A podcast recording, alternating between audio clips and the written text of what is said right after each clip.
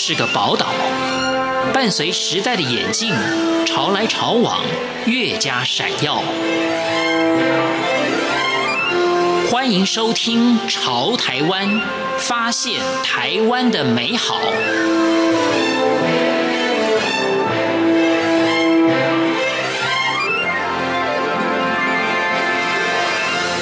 听众朋友您好，欢迎您收听《潮台湾》，我是文心。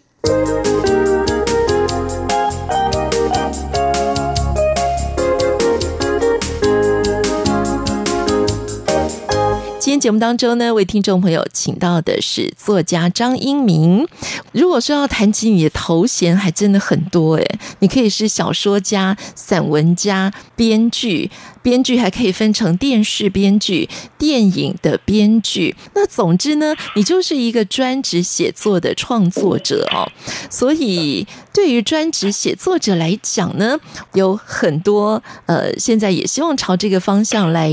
规划自己人生的朋友哈，可以来学习一下的。那你是获得了三百座文学奖的得主哦。诶，这个很有趣。这个其实，因为我以前是念设计，嗯哼，我前面的学历是念设计，然后我前面有很多的海报创作啊、广告创作的学习学生时代的作品，嗯，所以我也把它放在我的履历里面。结果其实我应该是前面大概有一百个是。跟平面创作、广告创作、艺术创作相关的奖项，然后后面的才是文学的。要成为这个专职写作者，生活的自律是真的很重要的哦。所以，二零一零年开始跑步啊，跑步这件事情对你来讲，也是你让自己的工作生活可以有一个呃非常规律的。一个作息，或者是说生活，呃，有一个你自己建立的秩序的一个很重要的关键，是吗？那我们也可以来谈，就是说，呃，这个专职创作者呢，家里及办公室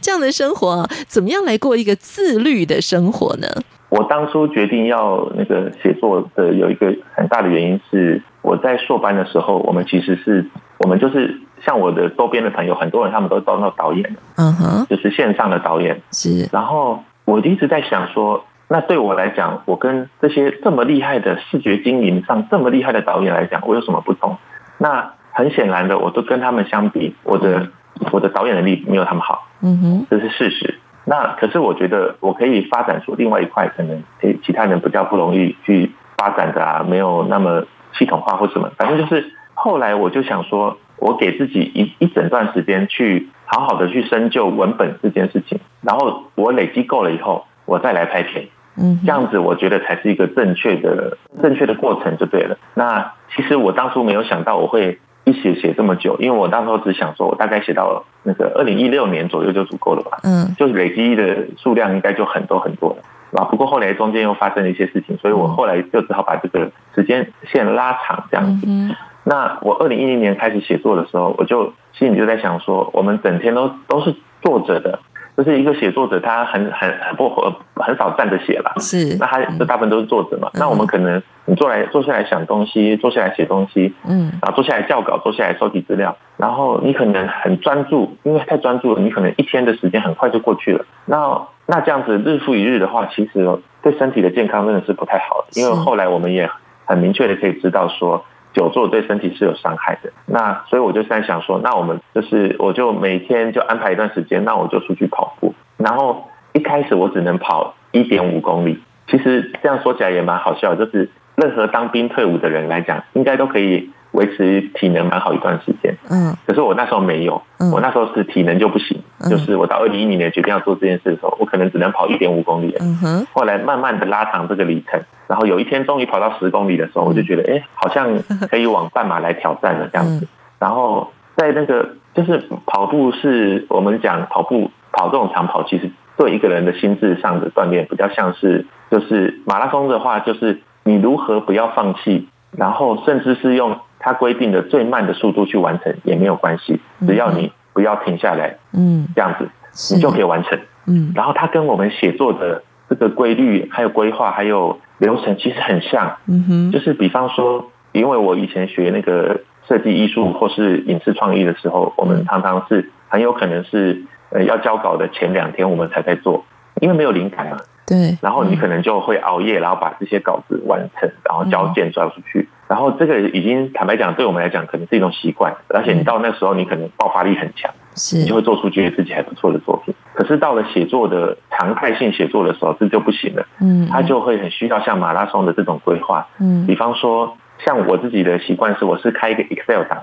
嗯，然后你就每天要完成多少字，然后都标注在上面，你就要每天达到这个进度的标准。嗯，如果没有的话，你就会后面就会很辛苦。嗯，就会像跑马拉松一样，就是如果你呃六分钟可以跑一公里，我们讲六分数嘛，或是七分数，七分钟可以跑一公里。嗯哼，然后你这样子慢慢的跑七十分钟，你就可以跑十公里。嗯哼，那如果你中间有一段时间停下来走路，或者是说偷懒啊，跑去做别的事情，那你其实就是把这个辛苦的里程在后面要去负担。然后以前我们只是交一个作业的时候，你可以熬夜。可是当你要写五万字、十万字的东西的时候，你这不是熬夜可以完成的。是，他在考验你如何铺排你的进度，如何规划你的进度，然后还要督促自己去完成它。嗯，所以我觉得对一个作者来讲，前面可能会有一个灵感期。或是说，哎，你有一个奠基灵感的阶段，然后像我自己的话是做非常大量的简报，嗯，然后非常大量的故事资料库，它让我可以尽量没有灵感的问题，嗯，那如果没有灵感问题，那最后就是你如何铺排进度的问题，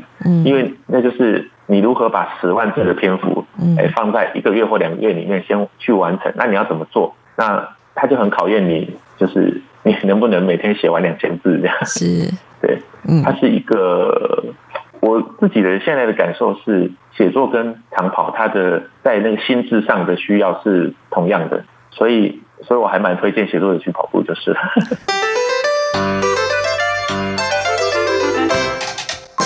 对于像这个专职的写作者来讲啊，如果要不再依靠灵感，也可以持续创作的话呢，我想就是你有自己的故事资料库，然后你还有自己的人物资料夹，还有为角色做写生，还有角色特色库。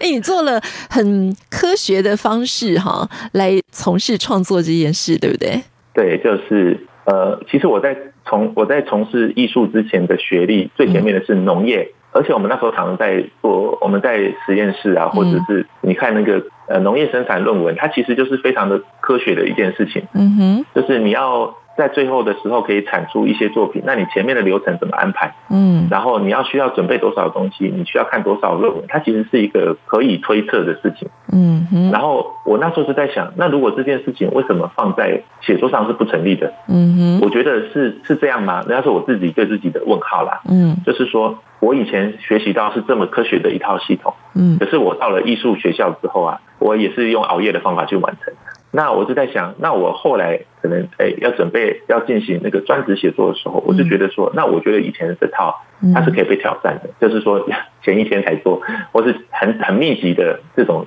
逻辑这样子。嗯哼。然后我后来就开始用以前我那个小时候去接触到的科学系统，重新理清创作这件事情。那我就在想，那。对于我个人来讲，我是只有一个人嘛。我写作的时候是没有一个单位啊，或是没有一个什么机构去支撑你的。那这样子的话，怎样才能发挥一个人最大的灵感的效力呢？我就在想，那既然如此的话，那肯定是以建立资料库为第一要务。那我最最开始的时候，我是没有想到这样，我是想说，那我。对我自己来能够来做的就是把资料库建立完，那对我自己来讲可能是最方便的。嗯，所以我那时候我的第一个资料库的逻辑就是从简报开始，然后简报的话我就分成很多个类别，比方说战争可能是一个类类别，是，然后比方说刑案可能是一个类别，植物啊，科学啊。然后台湾的角色啊，世界性的角色啊，奇形怪状的事情，它都各自是一个资料夹。所以我家里面可能就有非常多的资料夹，是那个关于每一个，就是一则一则的新闻，一则一则的报纸，纸本的哦。嗯哼。然后啊，然后有一个心得分享，就是我觉得纸本的其实比数位档案还好，因为纸本的可以很轻松的，比方说我现在在桌子上，我拿两个资料夹，一个是台湾的人物，然后另外一个可能是。世界的奇形怪状的事情，嗯哼，然后我可能就其中抽一些资料出来，嗯，然后呢混杂混杂，然后就各自抽两个资料出来，哎，可能 A 加 B，然后你可能就突然间灵光一闪说，说啊，如果他这样子的话就好了。然后这时候如果你再抽另外一个，如果另外一个类别，比方说灾难的新闻好了，嗯，随便抽一个地震的灾难新闻，哎，然后把它组合在一起，哇，A 加 B 加 C 嗯，他可能就创造出一个你可能在电视上看，你可能读小说或是看国外新闻从来没有看过的一个事件，然后他这样子的话就等于是一个你创作出来的，因为它是你组合出来的嘛，是，对，嗯，然后这时候我可能就会开一个 Word 档，然后把这些组合出来的资讯贴起来，组合起来，然后就就收起来了，它就变成一个 Word 档。就是你做这些简报的分类啊，然后延伸发想，久了以后，你就可能就会有一个数千个的 Word 档的资料库，然后你再把这个资料库做简单的分类，比方说这个故事的类别是鬼片，是。那这个故事的类别是呃青春，这个故事的类别是文艺，这个故事的类别是呃运动，然后你这样子就会有一个很大的你参考的资料库，嗯，那这时候就接下来就是利用这些资料库的过程，就是说。我我每年都会打开这个资料库来看，然后去看说我现在对什么题目是有兴趣的，然后我现在的能力和我现在的人生的经验，可能以前有些题目我是没有感觉的，比方说亲子的题目，好了，嗯，我可能很多年前发想的一个题目我是没有感觉的，嗯，可是我现在有小孩以后，我现在在看一个题目，我就说，哎，这个我看的太有感了，我要把这个东西写完，然后慢慢的我就去捡这些资料库里面的档案，然后慢慢的去那个发展，然后。当然，你在发展这些资料库的角色的时候，你可能你可能又因此又延伸了出很多很多的东西，然后你又再把它塞回这个这个资料库里面，所以慢慢的，这个资料库就会长大。是。它一开始我记得我第一年的时候，那个资料库可能只有一百多个档案吧，然后它随着时间，它就是一直扩增，一直扩增，一直扩增，然后很快它就会有千个档案了。然后我觉得对我来讲，其实。重点也不是从那里面挑出来一个东西了，它到最后它会很趋近于它是你的对于故事的理解的背景。然后你可能有时候接触到一个新的故事的时候，你可能会在想说啊，这个故事其实我的资料库里面已经有了，它的类型是怎样，所以它会变成一个可以让你来做大量故事检阅的一个背景的资料库。所以你现在要写小说的时候，或者他现在要写故事的时候，你很快就可以判断说，哎，这个元素够不够？